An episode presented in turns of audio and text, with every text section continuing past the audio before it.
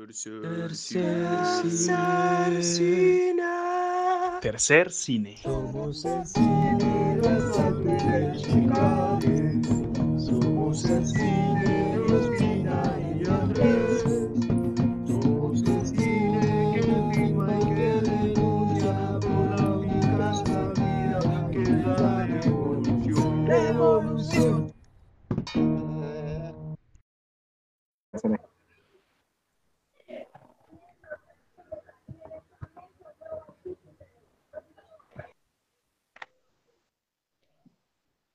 Bueno, eh, Listo, ya estamos. ¿estamos? Sí, ya estamos, ya les paso el link. Listo, perfecto.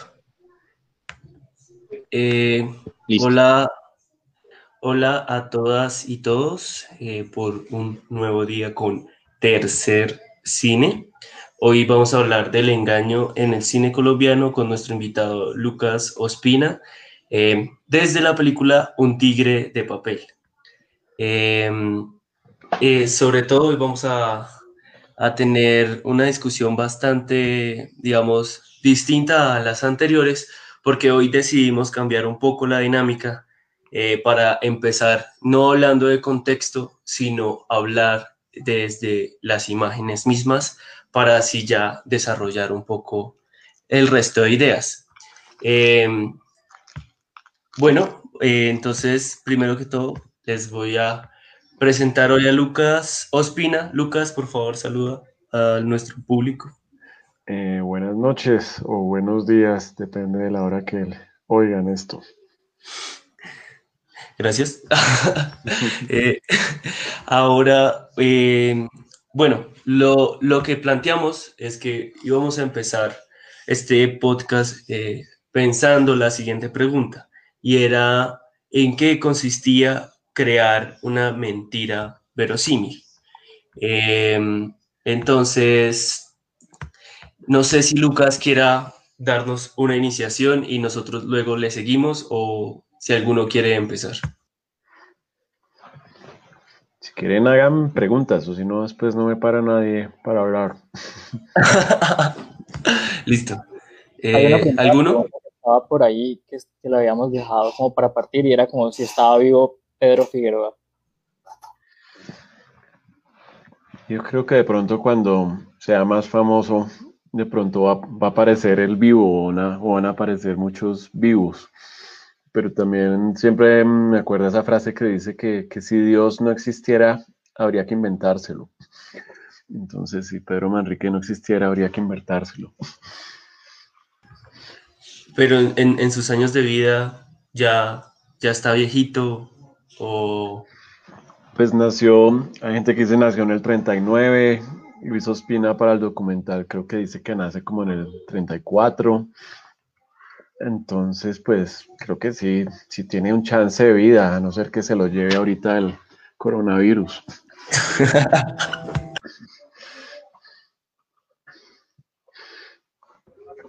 Viendo, viendo un poco esa, pues bueno, el- el- su historia y su desarrollo, es, se me hizo casi inevitable relacionar la figura de este personaje a Andy Kaufman, a pesar de que Andy Kaufman es un personaje real, pero hizo de su vida eh, toda una ficción. Entonces, esa, esa verosimilidad que hay entre ambos, entre ambos casos, eh, es esa, esa línea tan delgada que hay entre la verdad y la, y lo que, y la mentira, pues, es sumamente interesante y, y Mm. creo que también deberíamos partir desde ahí sobre, eh, en ese aspecto, en qué consiste crear una mentira, pues, que sea verosímil. Sí, o, también en- en qué consiste crear. Lo digo es porque también a veces las condiciones para crear ya de por sí son difíciles, es decir, que uno se le ocurra algo que uno de verdad quiera decirlo, pero también que haya también los vehículos para poderlo hacer, que a alguien le interese, que tenga relevancia. Entonces eso también, cuando mencionas como lo de Andy Kaufman o, tantos otros personajes así que son, son un poco discretos, ¿no? no son los más famosos, uno a veces lo que piensa es, ¿qué pasa con todo? Tal vez hay muchos artistas que, que de pronto no pudieron desarrollar su obra, llevarla a buen término, que no fue reconocida, que incluso desapareció esa obra o que se fue por otros caminos, pero que llevaron una vida interesantísima. O pareciera que eh, al no poder llevar una obra o al no poderla desarrollar, lo único que le queda a uno es tratar de llevar una vida interesantísima. De pronto, esa es como la, la paradoja tal vez del asunto.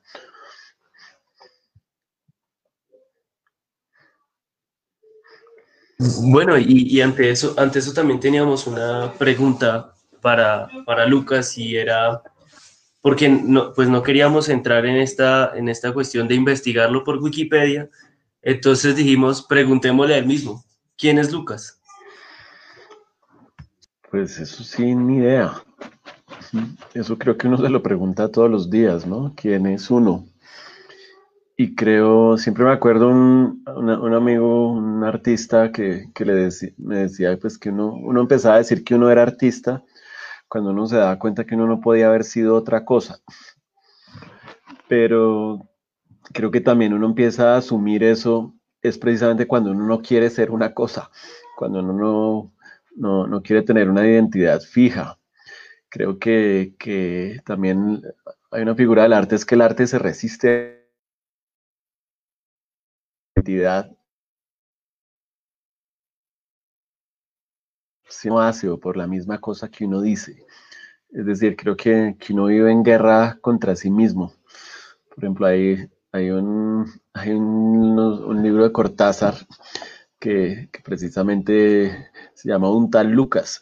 Y lo que uno ve es que Cortázar usa la figura de ese nombre de Lucas o la figura de la persona para crear múltiples Lucas. Y hay un Lucas que es temeroso, hay otro que es contradictorio, hay otro que es furioso, hay otro que está institucionalizado, hay otro que se quiere desinstitucionalizar. Entonces, yo lo referiría sobre todo a la posibilidad de ser otro, ¿sí? Tal vez eso puede ser uno, ¿no? Siempre estar buscando la posibilidad de ser otro, porque eso creo que es parte de la condición humana. Sí, en el, en el, uno de los cuentos que más me gustan de Kafka, que se llama Un artista del hambre, al final el artista es reemplazado por una pantera en el espectáculo. Y el público, como lo pone Kafka al comienzo, se asombra por esa pantera, como por lo fiera que es, por lo bonita, por lo grácil que es. Pero Kafka dice que después se calmaba el público, que de alguna manera quedaba sosegado ahí, mientras que el artista siempre les producía indiferencia o, o les producía ganas de retarlo, o les producía dudas. Y es porque el ser un- una pantera no, no tiene crisis de identidad. La pantera simplemente es, mientras que los seres humanos no sabemos bien qué somos.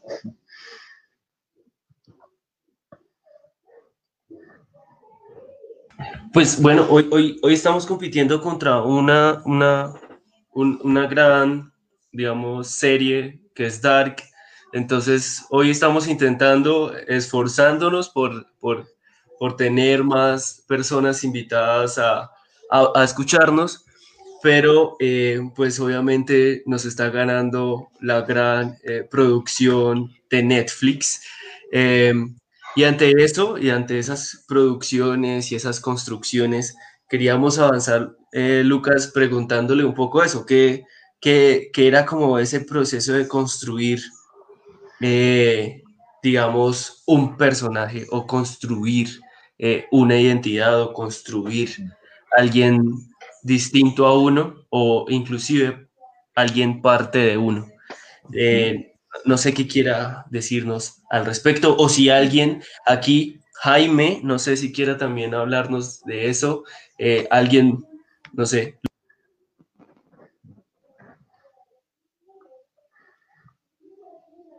Pues creo que Felipe usa bien la palabra, ¿no? Usa la palabra... Yo me recojo. sí, Jaime, no hay problema.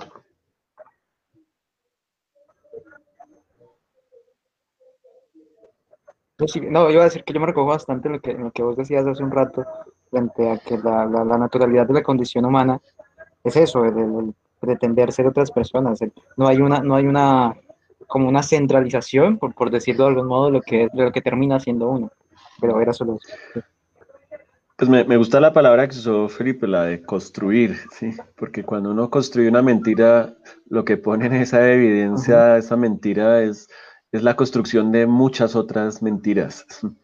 o realmente la, la imposibilidad de construir cosas más allá del lenguaje, o cómo el lenguaje es una quimera inagotable con la, con la que intentamos enfrentarnos a este mundo que es totalmente real, ¿sí? donde pensamos que hay muchas realidades, pero realmente lo único que hay es una realidad apabullante, eh, sí, ante la cual que es indiferente incluso ante nosotros. Y creo que la situación actual lo muestra con una gran claridad. Entonces, me acuerdo que ese ejercicio de construir eso, pues salía un parte como de una clase donde nos pidieron que hiciéramos una charla sobre un personaje, un artista que nos gustaba. Y con un amigo preferimos fue crear el personaje. Y después cada vez que a mí me invitaban a una exposición, yo a veces prefería mandar una obra de ese personaje porque yo sentía que, que bajo el modelo curatorial, casi ilustrativo, donde a veces uno lo llamaban haga una obra en relación a un tema, yo cuando hago dibujos por mi cuenta yo no trabajo así. Sin embargo, este personaje sí se prestaba para trabajar así. Sí, por ejemplo, alguna vez me invitaron a, una exposición que se llamaba Tránsito, que fue una curaduría que hizo Gustavo Salamea en el Museo de la Universidad Nacional. Era un título muy sugestivo, pero entonces para Tránsito aparecieron unas plaquetas como de direcciones de las bucetas y era un proyecto que se había inventado Pedro Manrique Figueroa, que era cambiarle los letreros a las bucetas. Entonces, por ejemplo, la buceta que decía banderas y que iba al sector de banderas en Bogotá, eh, Pedro Manrique Figueroa le sumaba abajo la palabra banderas rojas, como para aludir a cierta afiliación partidista, o, o la buceta que decía Kennedy, entonces Pedro Manrique Figueroa le escribía abajo eh, morirá o, o Yankee Go Home, o cosas así. Entonces era una manera como de insertarse en esos, en esa, en esos lugares, pero también de poder insertar una obra en, en un modelo que de pronto uno como artista no, no tenía mucho interés en estar incluido. Entonces era poderse, poder crear un otro que sí pueda participar en ese mundo y también participar desde la desaparición de uno mismo. Por ejemplo, una cosa que siempre, siempre he insistido y que Luis Ospina también lo mantiene muy bien en el Tigre de Papel, es la posibilidad de uno mismo desaparecer. Entonces, no solo Pedro Manrique desaparece, sino que también todas esas personas que están creando eso también desaparecen. Se trata de que el personaje esté delante de uno, pero todo lo, todos los que estamos ahí detrás desaparezcamos. También como, como una manera de liberarse, sobre todo en este star system del mundo del arte, donde pareciera que, que lo más importante en esta época es tener actitud de artista y uno mismo figurar, figurar sobre todo. Entonces es muy buena esa posibilidad de desaparecer. Y, y, eso también es un alivio, uno poder desaparecer. Ya que estás tocando un poco lo de Luis y también como que esto como es cierto, pero... construye la identidad. Entonces, yo pienso que hay como un papel fundamental sobre el rumor y como los cuentos de la gente, como cuentos comunes mm. para formar este personaje. Mm. Pero para un libre papel, como en la, en la, forma en que hicieron el guion para, para este como falso documental, cómo fue construir a Pedro Manrique, o sea, ¿por qué se le da este perfil a Pedro Manrique Figueroa? Precisamente con esta afiliación como partidista, como... Pues está buena la palabra que usas, que es el rumor, ¿sí? Entonces, por ejemplo, me acuerdo que la primera vez que hicimos una exposición muy grande de Pedro Manrique Figueroa, yo al final no quise tomar fotos de la exposición. Después aparecieron unas por allá, pero yo no las tomé. Pero yo no quise tomar fotos de la exposición porque me interesaba la idea de que el medio de la exposición no fueran las fotos, que el registro de la exposición no fueran las fotos ni un video, sino que fuera el rumor, que fuera simplemente el rumor a ver cómo avanzaba ese rumor. Y después también lo, lo, que le pasó a Luis Ospina es que Luis Ospina hizo un documental muy bueno, seguro lo, lo, lo tratarán ustedes algún día, que es, es, sobre Fernando Vallejo, que se llama La Desazón Suprema, retrato incesante de Fernando Vallejo. Y ahí Luis Ospina de alguna manera podía usar ciertas estrategias del rumor, de, de la narración, de los testigos, de los testimonios, pero en todo caso estaba atado a la realidad de un personaje, de alguien vivo, y a la realidad de un país, a la realidad documental de un país. Entonces me acuerdo que un día que tenía una exposición de Pedro Manrique Figueroa en un bar, apareció Luis allá y justo ese era el día de su cumpleaños. Y entonces apareció allá con una botella de champaña como para celebrar y autocelebrarse. Y me dijo, oiga, me gustaría hacer un documental sobre Pedro Manrique Figueroa. Y yo le dije, perfecto. Y entonces simplemente le compartí todo el material que había en un comienzo tuvimos ideas como para ver cómo lo jalábamos juntos. Luis hizo todo el trabajo de, para conseguir el dinero para poderlo hacer. Pero cuando empezamos a hacer el rodaje, yo me di cuenta que, que teníamos unos Pedros Manríquez Figueroas muy diferentes en la cabeza. A mí me interesaba más centrarme en el personaje, en lo anónimo, en desclasarme socialmente también así uno no lo logre, pero en, poder entender que puede ser un artista que no haya tenido las condiciones de privilegio que yo tuve o que pueda tener otros orígenes. Pero a Luis me di cuenta que a él lo que le interesaba sobre todo y con, con toda la razón y porque le había hecho todo el trámite y porque él era el cineasta o es el cineasta, a él le interesaba contar la historia de su generación y usar a Pedro Manrique como vehículo para que la gente hablara sobre una época que les producía de pronto nostalgia, pero que también les producía mucha aprensión para hablar, ¿no? Muchos no querían hablar de esa época porque les producía una gran tristeza también. Muchos sentían que traicionaron esa época o que el mundo los traicionó, que es la época sobre todo entre el 65 y el 75. Entonces, ya después Luis pues, siguió haciendo esa narración y a veces me llamaba, me decía, ¿usted cree que Pedro Manrique pueden hacer unos años antes? Y yo creo que, yo decía, es posible, pero también a veces me, llamaba a contarme aciertos gracias a las investigaciones que él había hecho. Por ejemplo, me decía, hay un, Pedro Enrique Fibra tiene una, una, una compañera que se llama Omaira Montoya y que sale en un recorte de la revista alternativa como que ha sido desaparecida por la policía. Y después Luis me llamaba y decía, yo no sé si usted sabía, pero Mayra Montoya es la primera persona por la cual el Estado colombiano ha sido condenado las fuerzas de seguridad del Estado han sido condenadas por una desaparición forzada. Entonces, también era raro porque, porque esa historia también se empezaba a volver más dúctil, ¿sí? se empezaba a mezclar también con, con lo más real, con lo más posible. Y por eso también a veces, pues, a veces aparecen Pedros Manríquez Figueroa, tanto en la vida de Luis Ospina como en la mía. Cuando Luis Ospina, por ejemplo, hizo Agarrando Pueblo, el protagonista agarrando pueblo es una especie de Pedro Manrique Figueroa también, mucho antes de Pedro Manrique Figueroa. Eso lo pone muy bien eh, Borges en un texto que se llama Precursores de Kafka. Y Borges un poco lo que dice es que cualquier, cualquier figura destacada, de alguna manera lo que hace es destacar todas esas figuras parecidas a él o a esa persona que existieron antes de esa persona como que bota un eco que logra iluminar también el pasado. Entonces también por eso ese recurso de Pedro Manrique Figueroa me parece que es, es, un buen vehículo o es una buena estrategia o es un buen dispositivo para que muchas personas lo puedan usar. Por ejemplo, alguna vez me llamaron de una editorial y era pedirme un permiso como para poder poner unos collages de Pedro Manrique Figueroa y me dijeron que era para un libro que había escrito una escritora que muchos de ustedes conocen, que se llama Carolina Sanín, y era un libro que se llamaba Yo Soy You, y era un libro donde Carolina Sanín pues pone una cantidad de textos que, que ha escrito sobre Pedro Manrique Figueroa. Pero lo que más me gustó del hecho es que pues Carolina nunca me había comentado que iba a salir ese libro. Eh, yo conocí algunos de esos textos, pero no los conocía todos, tampoco los conocía retrabajados pero me gustó la posibilidad de que ella nunca me tuviera que decir eso, que simplemente el rumor fuera lo que sigue andando. Y muchas otras personas también lo han usado, ¿sí? Por ahí alguna vez me llegó una novela de alguien donde también había un personaje que era muy parecido a Pedro Manrique Figueroa. Entonces me, me gusta esa idea, me gusta esa idea.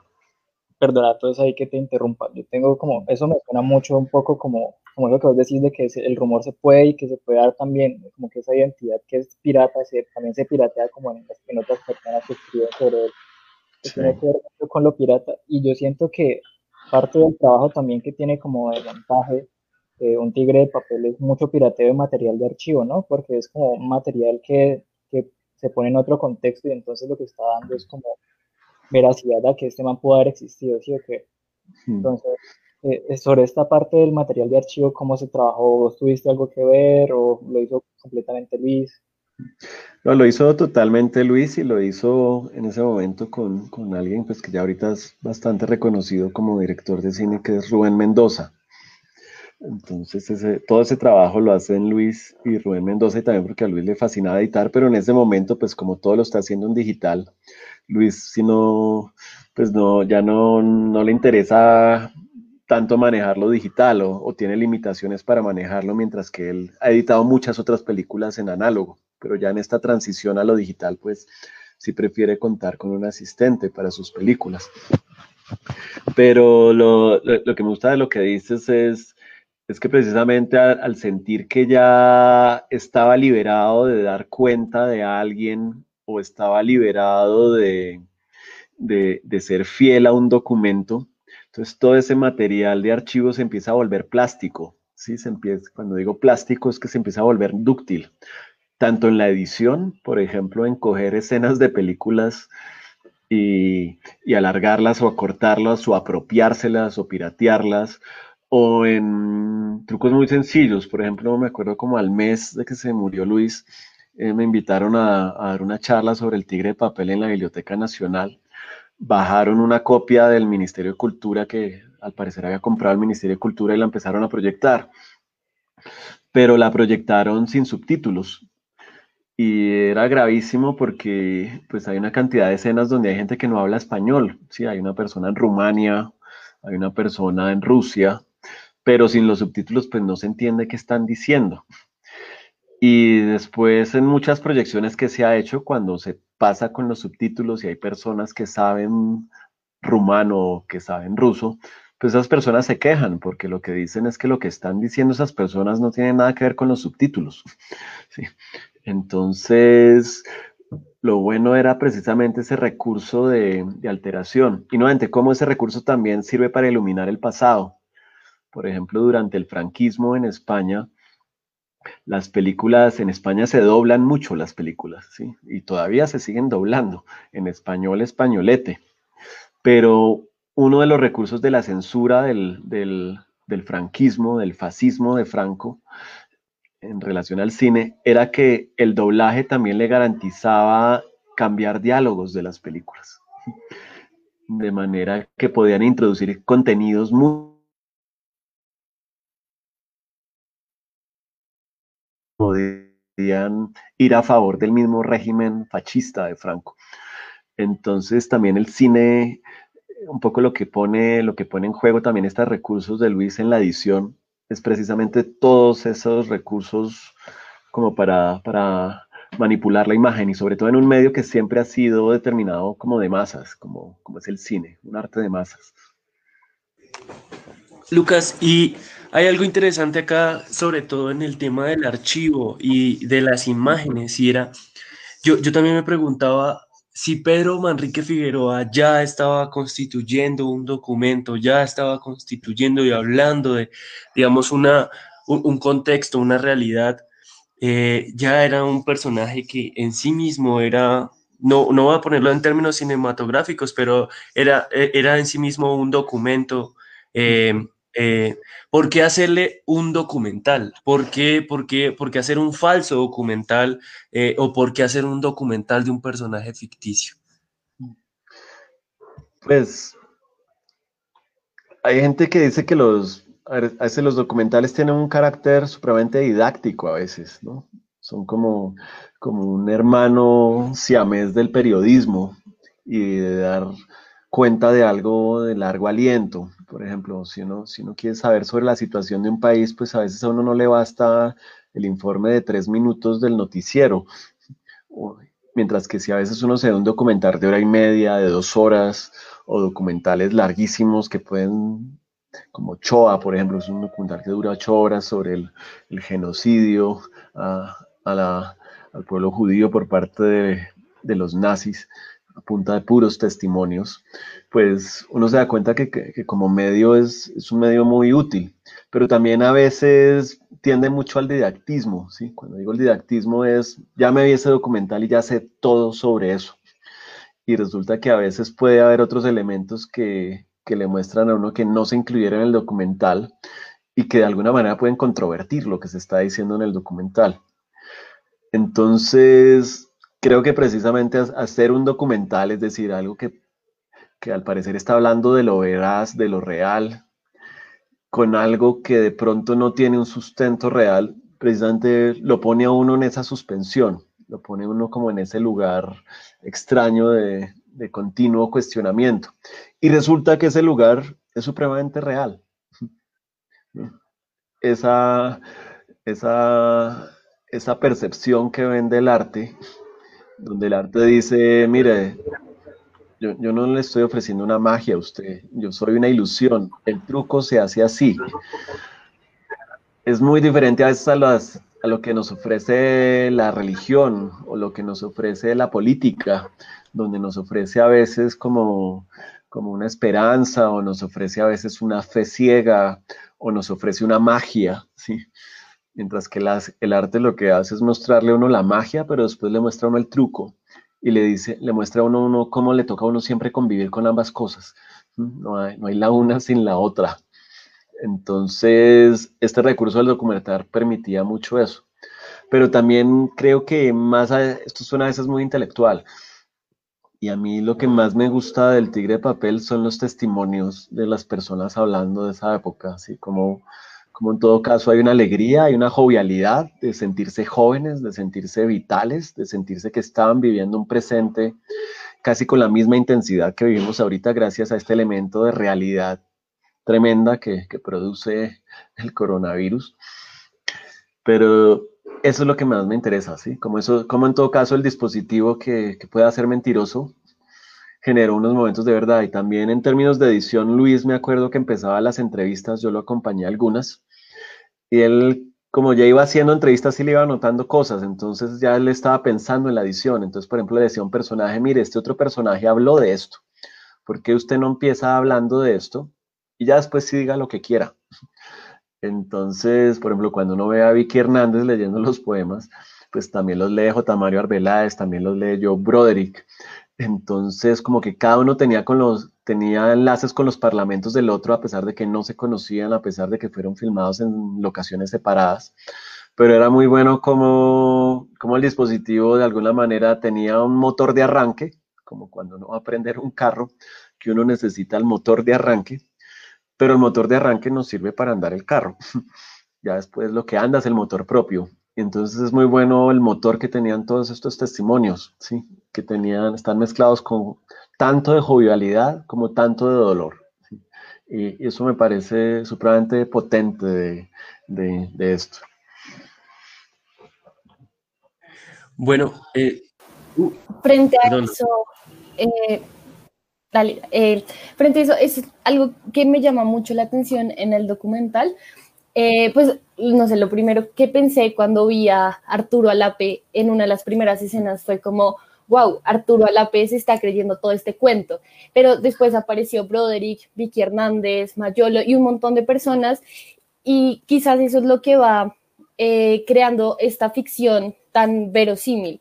Como que al final Pedro Manrique Figueroa está muy vivo y todos lo recuerdan con una gran jovialidad, todos quieren muchísimo a Pedro. Y es muy lindo, como que también va muy relacionado con lo que tú decías, con esa nostalgia de todo ese tiempo. Por ejemplo, eh, con Camilo Torres, La Nacional, irse a China y ese sentido revolucionario también está muy vivo ahí. Y quizás eso es lo más chévere de Pedro Figueroa, como más allá de si es real, sino, pues eso, siento que no es lo importante, es como todo eso que se puede vivir a través de este personaje. Hmm. Entonces estoy de acuerdo, es que, es que pasa algo interesante con el cine, es que, y más que con el cine, es con las emociones. Las emociones siempre son reales. La emoción la puede despertar una película, pero también la puede despertar, no sé, un rompimiento amoroso, la puede despertar un mal dibujo, una frustración, una tarde de sol. Pero en el cerebro, en lo emocional, todo registra en el mismo lugar. Uno no tiene una parte del cerebro o, de, o, del corazón que dice, no, esta emoción es mentira, entonces no la voy a registrar. Entonces, por eso es que cuando uno está hablando de cine, uno no está hablando de películas. uno está hablando de, de, cómo aprendemos a ver, de cómo aprendemos a sentir. El cine ya existe antes, ya, ya Platón cuando, cuando hace ese diálogo sobre, el, sobre el, el, mito de la caverna, pues eso es un multiplex, lo que está poniendo Platón ahí. Entonces, o cuando soñamos, pues lo onírico qué mejor prueba de que el cine ya existe que lo onírico, que el, que el universo del, orini, del onírico y, lo, y la poca atención que le prestamos también al onírico, porque es tan poderoso, es tan poderoso uno poder soñar y acordarse de lo que sueña y ver cómo el cerebro puede crear locaciones, puede traer a la, a la mente personajes, puede recrear canciones enteras, puede dislocar también el tiempo. Si uno se duerme a veces cinco minutos y uno soñó un sueño que uno siente que duró dos horas, ¿sí? Entonces, pero cuando digo eso no, no estoy diciendo como que, que, que, busca tus sueños o esa lectura de los sueños así como, como de Disney o de haz cumplir tus sueños, ¿sí? sino lo que estoy diciendo es que, que, la manera en que pensamos y sentimos es, es, mucho más extraña de la que, de la que conocemos, ¿sí? lo que llamamos conciencia pues es algo supremamente misterioso. Y también tenemos una cosa que todo el tiempo nos está poniendo trampas, que es la mente. Sí, la mente todo el tiempo nos está poniendo una cantidad de trampas en juego.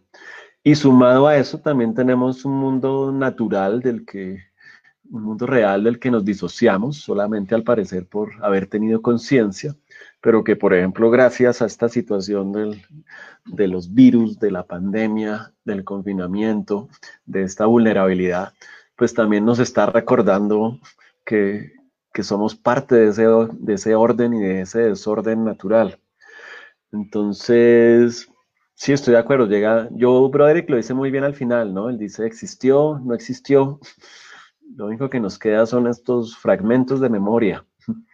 Y, y también eso es, por ejemplo, hay, escenas muy buenas que de pronto no daban para un documental entero, pero sí muestran cómo de pronto no, podemos tener una historia del arte, un lado B de la historia del arte, que está hecho con puras obras débiles, con puros fragmentos. Por ejemplo, cuando uno ve a Gonzalo Arango leyendo sus poemas en el automático y desenrollándose papel higiénico, y uno piensa en esa Bogotá de esa época, pues uno, se, uno dice, qué bueno que esto haya quedado hilado en esta narración, ¿sí? Y que esto, si alguien le pone atención, logre generar la emotividad que, que se merece.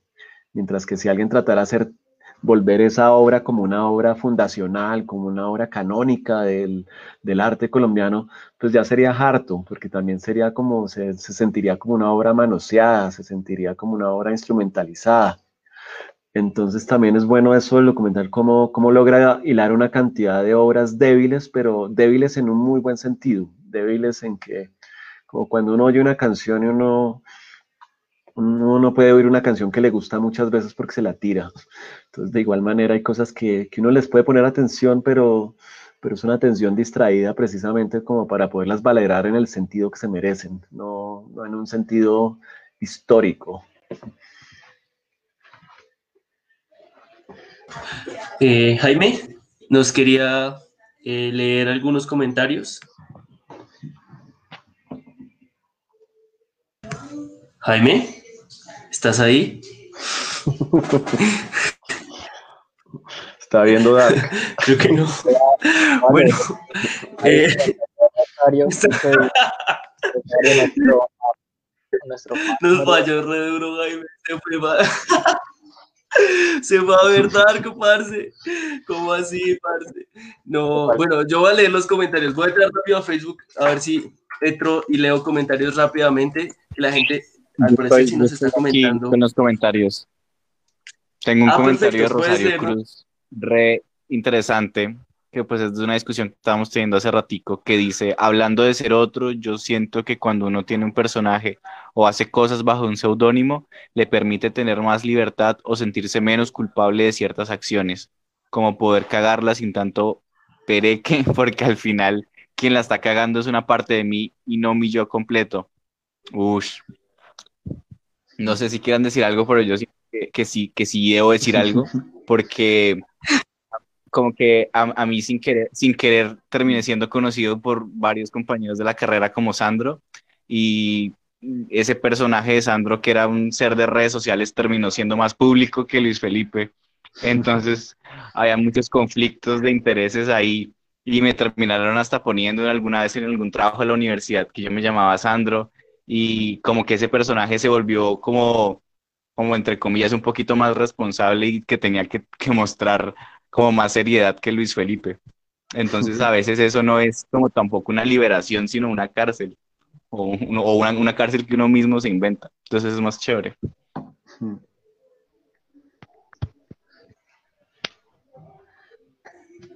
Eh, hay, sí, seguimos, seguimos con otro comentario. ¿Hay alguno más? Eh, Sandro, Luis, Luis, Sandro. Sí, aquí Miguel. estoy. Eh, hay, eh, hay una pregunta de Joseph, de Joseph Patiño que pregunta cómo se puede describir o explicar el diálogo del proyecto falso con el proyecto de un tigre de papel. Ush, qué No pregunta sé tan si compleja, ni la entendí. No, es decir que es que hay un proyecto en la película. ¿Cómo si se puede describir el proyecto falso. Ah, ok, sí. Sí, que es el proyecto falso que tiene Pedro Manrique Figueroa, que, consiste en, hacer un sello y empezar a sellar la moneda, empezar a sellar los billetes con un letrero que dice falso. Y él lo que pasa es que necesita entonces mucho dinero para poder sellar con ese sello falso y de esa manera desestabilizar el sistema económico de un país. Entonces es un proyecto como paradójico porque se trata de destruir el capitalismo, pero para poder destruir el capitalismo se necesita mucho capital. Entonces, y en la película queda muy bien descrito porque ese proyecto lo describe tanto un agente de la CIA, que al parecer Pedro Manique cuando está en Nueva York trata de desarrollar ese proyecto sellando billetes de dólares, pero también es descrito por un ex guerrillero de- del Frente de Fernando Martí, y él dice que pues en algún momento habló con Pedro Manrique Figueroa para desarrollar ese proyecto porque ellos pues estaban precisamente en contra de esta mirada del capitalismo, de esta mirada como del, del Estado totalmente entregado a los grupos económicos y a los bancos y que pero que a veces les tocaba robar bancos como precisamente para poder tener recursos para seguir en esa labor. Entonces también es, es esta, creo que el, proyecto también va a veces a, es al núcleo de la cosa, si se suene absurdo lo de sellar los billetes, pero creo que sí es una idea radical en el sentido de, de cómo el capitalismo siempre se reinventa, ¿sí? Ahorita en este momento ya tendremos centros comerciales como con tiendas COVID, ¿no? Tiendas coronavirus para que uno vaya y compre todo lo que uno necesita para enfrentar al coronavirus, cuando en parte, gran parte de esta crisis de salud se debe precisamente a la rapacidad del, sistema capitalismo, de estar comprando vainas desde China que viajan desde China a todo el mundo y, darnos cuenta que es incontenible, pero esa incontención también capitalismo pues genera también una crisis de salud global porque usa los las mismas vías y los mismos circuitos. Entonces creo que el proyecto falso de alguna manera atacaba eso, ¿sí? buscaba como, como hablar de esa circulación del dinero y, y poner un mensaje dentro de ese dinero, un mensaje que ya está, ¿no? Por ejemplo, siempre diciente de por qué el, el billete de mil pesos tiene a Gaitán y por qué el billete de cien mil pesos tiene a Lleras. Debía ser al revés, ¿no? Debía, debía haber otro sentido de valor ahí. Pero es muy diciente que el billete más popular y más sucio sea el de Gaitán y que el billete más inasequible, más elitista, pues sea el de Lleras. Eh, Lucas, a, a mí, a mí una parte me, se me hizo muy interesante como volviendo a las imágenes, o más que interesante, muy chistosa. Eh, fue cuando, cuando en la película apareció Humberto Giangrani, Giangrandi, perdón, Sí. eh, hablando de cómo, cómo, le había, cómo le había dado unas clasecitas a, a- a Pedro Figueroa, y a mí se me hace chistoso porque él hizo parte de el taller 4 Rojo, ¿no? Que también hacían eh, collage como mamerto, como, sí, como tirando a la lógica propagandista, eh, y a mí se me hizo chistoso que apareciera y que dijese, yo le di unas clasecitas en mi taller a, a Pedro Figueroa para que hablara de, de collage. Eh, ¿Cómo es esta cuestión en este choque o este, digamos, encuentro eh, que se puede hablar, digamos, de estas, de, estos, de, estos, de estas creaciones, de borrar el autor, eh, para crear unas imágenes que constituyan, digamos, unas narrativas, podría decirse, contrahegemónicas. ¿Qué, qué implicaciones tenía y, y por qué, digamos, que puede tener una relación con Humberto Giangrandi, digamos, este Pedro Manrique Figueroa? Pues lo que veo es que también, como les decía, el, el documental de Luis también está hablando, es una generación también hablándose a sí misma. Tal vez en 20 años ustedes hagan un documental sobre lo que fue tercer cine, y en ese momento Sandro hable ahorita lo, lo, que acaba de decir de los de cuando se inventó un seudónimo para no cagarla y la respuesta del otro. Entonces cada generación también tiene una cantidad como de mecanismos internos, de chistes internos, de anécdotas internas. Entonces poner a Humberto Giangrandi es importantísimo en el documental por lo que, por lo que dice Felipe, porque él estaba atado pues a, a este grupo Taller 4 Rojo, pero también es que esa, ese grupo logró imágenes muy poderosas. En esa, yo me acuerdo cuando, cuando, cuando estaba pequeño iba a casas de amigos de mis papás y esos afiches del taller Cuatro Rojo estaban en las salas de las casas, enmarcados ahí, incluso en apartamentos elegantes, en rosales, etcétera. Y a uno le producía una cosa extraña ver esos afiches como de el bombardeo en Vietnam y ver el afiche totalmente enmarcado puesto en una casa, en un apartamento allá en Rosales. Y uno le producía algo extraño, pero también en otras investigaciones, por ejemplo, las que han hecho los de Transhistoria, que, han hecho bastantes cosas con, con, Taller 4 Rojo, pues ellos también muestran cómo esos afiches también estaban en los sindicatos, ¿sí? cómo esos, esos afiches también estaban en algunas fábricas, cómo estaban en algunas oficinas estatales, donde, donde había cierto interés por, por esa gráfica y por lo que significaba esa gráfica. Entonces, creo que también hay, hay un código importante, de pronto ya después pues la, la, historia democratiza nuestras simpatías, ya, ya se vuelve todo tal vez más plano, ya después podemos, nos podemos hablar de, en términos abstractos de iconografía, de recursos, de dispositivos, etcétera. Pero creo que para una generación y para Humberto y Agrandi es importante estar ahí porque, y también para Luis es importante poner esa referencia ahí, porque esos eran los artistas que estaban también haciendo gráfica de ese tipo y que es una gráfica que, que se asemeja con la que con la que, que, caracteriza a Pedro Manrique Figueroa.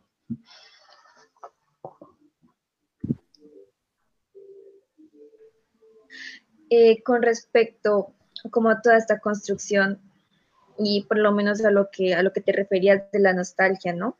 Me pareció muy chévere como esa construcción de una historia como tan compleja, estás diciendo lo de chistes internos y todo esto, que de pronto nosotros en un futuro hablemos sobre, sobre nuestra historia, no sobre este presente. Pero es que es muy interesante porque hablan como, usted hablan como que todo esto es de la muerte de Camilo, sobre la Universidad Nacional, todas estas cositas, no sé cómo, cómo fue este proceso, cómo de construir, como que todas estas piezas se unieran y tuviese sentido, hubiese coherencia y, y de sucesos que fueron reales, que pasaron, ¿no? Algunos, con otros ficticios. Pues yo creo es como cuando uno le dicen que cuando uno se muere, uno ve pasar toda su vida en un flash, ¿sí? en, un momentico. Dicen que eso es un recurso del cerebro como para dar tranquilidad a veces. Dicen que también lo sienten, lo han sentido, por ejemplo, pilotos de avión cuando atraviesan la velocidad de la luz y tienen una descomprensión sanguínea en el cerebro, entonces eso también genera como ese disparo de memoria.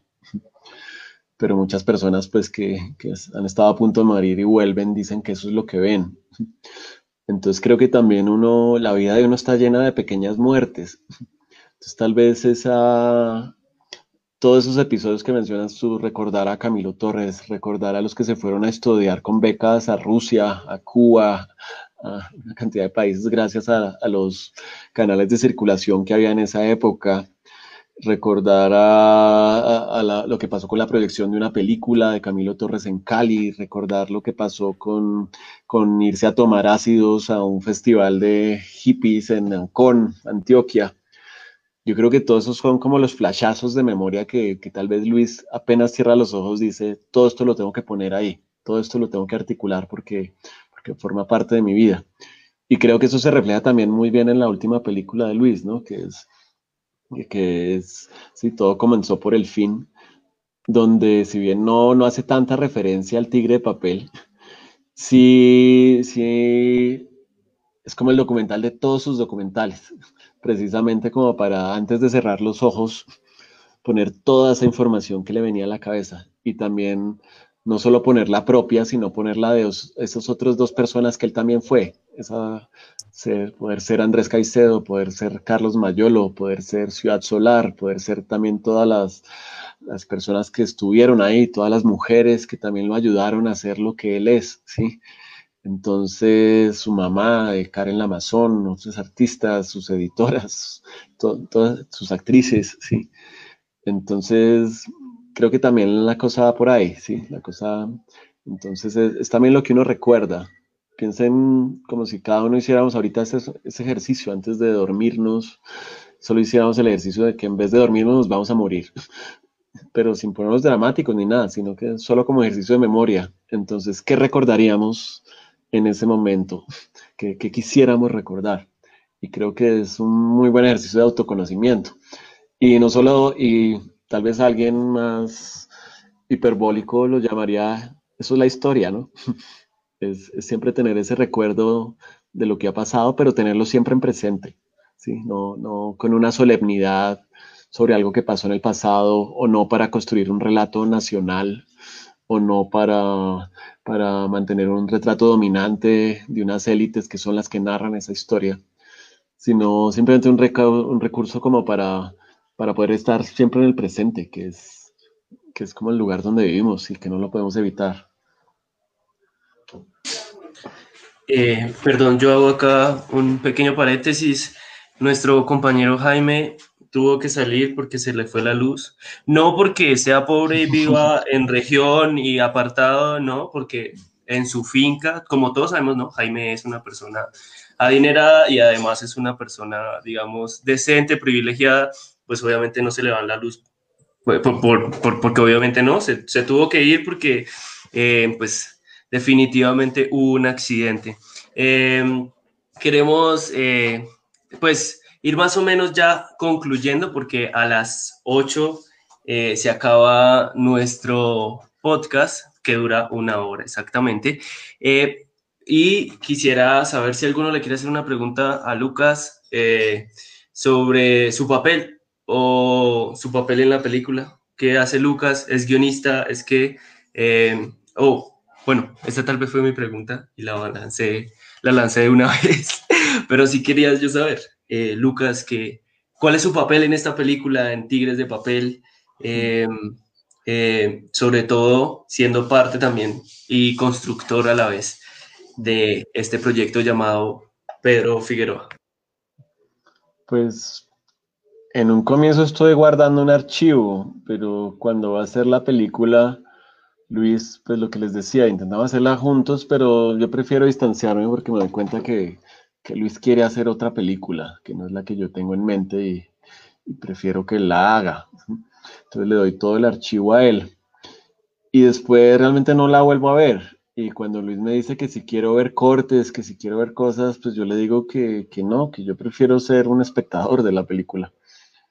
Y me acuerdo que la primera vez que la veo en un estreno con, que se hace en un restaurante en La Macarena, eh, me acuerdo de estar viéndola así mezclado entre todas las, había por ahí unas 60, 70 personas ahí, me acuerdo de estar mirándola y me acuerdo de reírme mucho. Y me gusta reírme, lo digo es porque me, me río porque me causa mucha gracia como está editada, me, me causa mucha gracia también, me río en conjunto también con la gente que se está riendo en esa proyección grupal. Pero también cuando se acaba la película me doy cuenta que me he reído también de cosas que al parecer yo me he inventado hace años, sino que se me han olvidado. Una especie de, de Alzheimer cinematográfico que, que, me ha producido la película. Y, y, eso también me gusta mucho, ¿sí? Me gusta mucho ver cómo, cómo una canción, digamos, hay una definición, alguna vez leí una entrevista donde le preguntaban a ese gran artista que es Bob Dylan, y le preguntaban qué es una canción para él. Y él decía, pues no lo sé, pero creo que una canción es algo que uno pone a andar por ahí. Es algo que uno pone a andar por ahí. Y, y debe ser agradable, no sé, para, sin compararme con Bob Dylan, pero me pasó algo parecido. Fue bonito poner a andar algo por ahí y después verlo sonando, verlo que alguien lo tocó, como me pasó con lo de Carolina Sanín. Entonces, creo que eso fue, fue, fue la posibilidad de volver a ser espectador de algo que uno ha hecho. Y eso creo que también es un regalo, uno, porque también cuando uno estudia arte pareciera que todo está como, sé un artista, encuentra tu estilo, promocionate, si no te autopromocionas, entonces no lo vas a lograr, entonces si no te autoexplotas no lo vas a lograr. Pero, pero fue muy bueno uno poder ser espectador de algo que uno hizo, sí, eso me pareció un gran privilegio.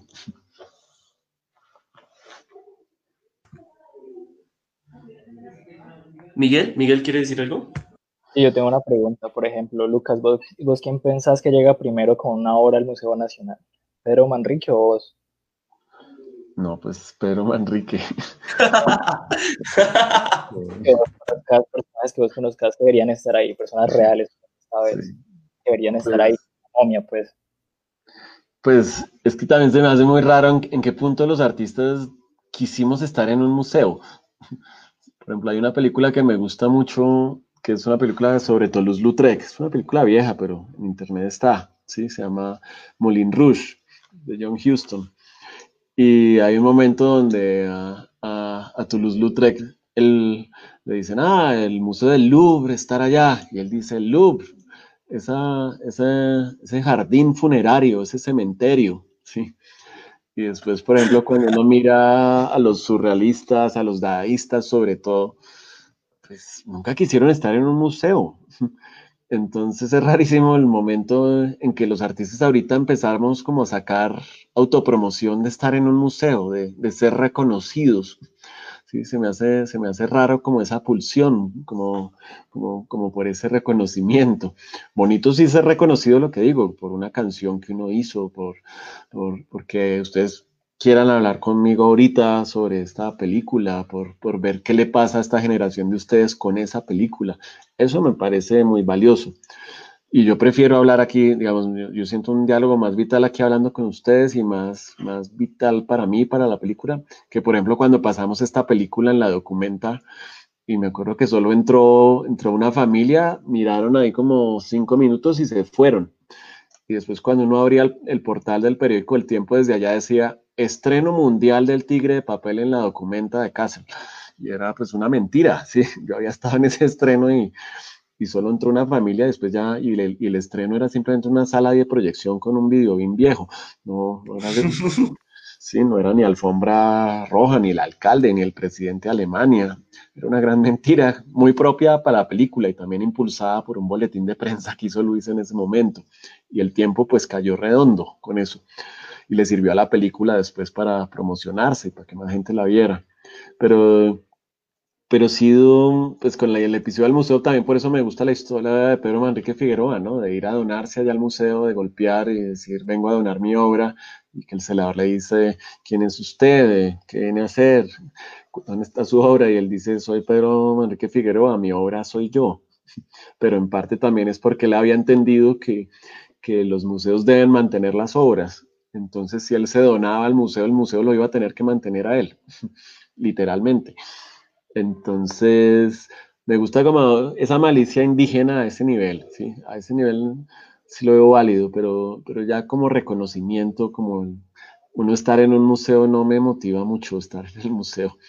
Es más, los, los museos rara vez hacen exposiciones individuales interesantes, lo que hacen es grandes retrospectivas, pero a veces no, no ofrecen espacio como para que un artista de mediana edad o joven haga una exposición individual. Entonces ya después cuando le hacen una exposición uno siente que uno está asistiendo a su propio funeral.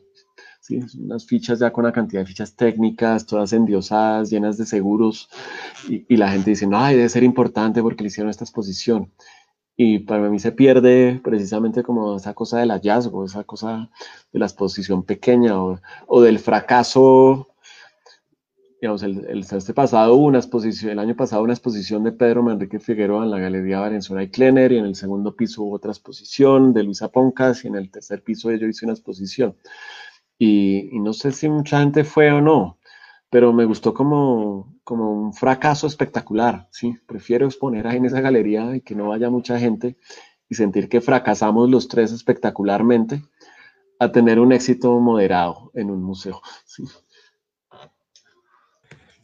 Lucas, ah, ya que hablo de, la obra, ¿no? En la película, en una parte, la obra está como constituida como archivo, eh, que hay un, hay, aparece una persona hablando del archivo de su papá y que en el archivo estaban estas pequeñas, estos pequeños collages de Pedro Manrique. Entonces la pregunta es, eh, Pedro Manrique, eh, digamos, la obra de Pedro Manrique, el digamos, los collages, ¿qué son? ¿Son obras? ¿Son archivo? ¿Son imágenes? ¿Cuánto valen? ¿Dónde la encuentro? Cosas así. Pues él, él los llamaba pegotes, ¿no? Como, porque nunca los entendió como obras.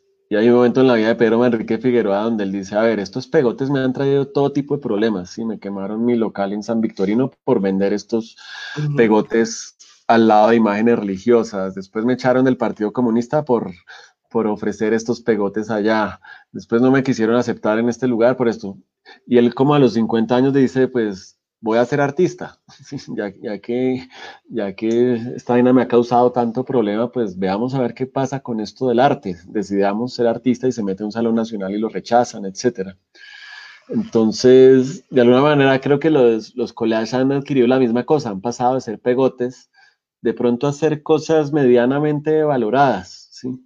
Me acuerdo alguna vez que no, no tenía muchos recursos para, para, poder terminar de pagar un tiquete para un viaje a San Andrés y me acuerdo de recurrir a un abogado que, que le gustaba el arte y que había mostrado interés por un collage y vendérselo para completar ese, ese tiquete que necesitaba para irnos de vacaciones a San Andrés. O también ya ahorita en el, el año pasado en el Banco de la República, precisamente en el museo, compraron un, la pieza un cuarto de Pedro Manrique Figueroa. Y ahí está guardado. Vamos a ver si algún día lo muestran allá. Y es un cuarto donde él habitó. Y ese viene como con tres collages que, que él hizo y que están ahí expuestos. Y pues lo compraron ya por, compraron todo ese cuarto que, que parecía que parecía como si ustedes hubieran ido al mercado de las pulgas y hubieran comprado dos puestos del mercado de las pulgas, pero después al vendérselo al Banco de la República de un día a otro, pues hubieran elevado el precio por 10, por 50 de lo que compraron ahí. Entonces, eso también empieza a pasar con esos collages, pero también se regalan, ¿sí? También a veces muchas personas han escrito un texto bonito sobre Pedro Manrique Figueroa y, y lo que han recibido es ese, ese regalo porque han mostrado interés o escrito su tesis sobre Pedro Manrique Figueroa, pero hace como 15 años en inglés por allá en Canadá cuando hizo un doctorado y tenía un capítulo sobre Pedro Manrique Figueroa y eh, llevaba insistiéndome que cuando le iba a dar un collage, 15 años insistiendo. Y de pronto yo le dije, pues pase por la Galería Valenzuela y Kleiner, allá de pronto hay algo. Y de pronto me mandaron la foto, él se llevó este. Y era un collage que yo juraba que se había perdido hace tiempos. Y este personaje se llevó un collage pues que me dolió que se lo llevara, pero también se lo merecía. Me pareció muy bueno que se lo llevara porque él, estaba detrás de ese collage desde hace 15 años. ¿sí? Entonces, creo que me gusta esa circulación. Y también otros se han dañado, muchos se han perdido. ¿sí? Alguna vez unos dentro de una caja eh, donde mi mamá y una humedad gravísima donde estaba guardada esa caja y cuando los fue a recuperar, pues se volvieron aún más auténticos se volvieron, estaban ya, tengo el, scan, el escáner original de esos collages y cuando los miro ahorita pues ya están como si realmente hubieran pasado por un naufragio. Pero también me, me gusta esa idea, me gusta esa idea de la obra que, que se desaparece, que se daña, que, que, solo deja una imagen difusa, que de pronto ahorita a veces en muchos casos será solo una imagen digital, que es de todos y es de nadie. Y ya más o menos se nos está, bueno, ya se nos acabó el tiempo, eh, pero sin antes yo quiero hacer una pregunta a Lucas y su gran eh, investigación sobre Pedro Manrique Figueroa, que parece que lleva toda la vida investigándolo. ¿Qué es eso del goulash? Eso, eso lo hace Carolina, ¿no? Sanín, en el documental cuando, cuando hay dos vertientes, ¿no? Una de un señor que se va a estudiar a una universidad por allá en lo que era llamado la Unión Soviética, gracias a esas becas que se ofrecían si uno tenía una inclinación partidista y la demostraba, entonces se va por allá. Y allá, entonces él lleva una papa, que, Pedro Enrique Figueroa dice que va a hacer algo con unas papas criollas, se lleva unas papas criollas hasta allá, pero allá le enseñan al parecer una receta del goulash y después cuando vuelve a Colombia, al parecer en un restaurante, empieza a hacer eso. Entonces, después Carolina Sanín dice pues que de pronto no solo fue el precursor del collage en Colombia, sino también del goulash en Colombia, lo cual es muy bueno, dada nuestra limitación gastronómica que teníamos y que había sobre todo en esa época, y también nuestra limitación a veces entre las influencias de otros países, ¿no? Entonces, en esa época, ya ahorita con la globalización, pues se rompió un poco eso y con el narcotráfico también, pero, pero un poco es eso, sí, es como, como una relación de palabras y también gastronómica que, que hace Carolina Sanín sobre todo ahí. Eh, no, pues Nada, muchas gracias Lucas por haber estado con nosotros hoy. Quisiéramos preguntar mucho más, llegar a más, eh, digamos, más adentro de esta identidad que es Pedro Manrique Figueroa o de este personaje más bien y también, digamos, de este falso documental que ha sido también la construcción de muchos eh, y fantasmas detrás que, que no, que, que, digamos que han construido y, forjan eh, lo que sería eh, Pedro Manrique a lo largo de la historia. Pero bueno, se nos acaba el tiempo, ya 8.0.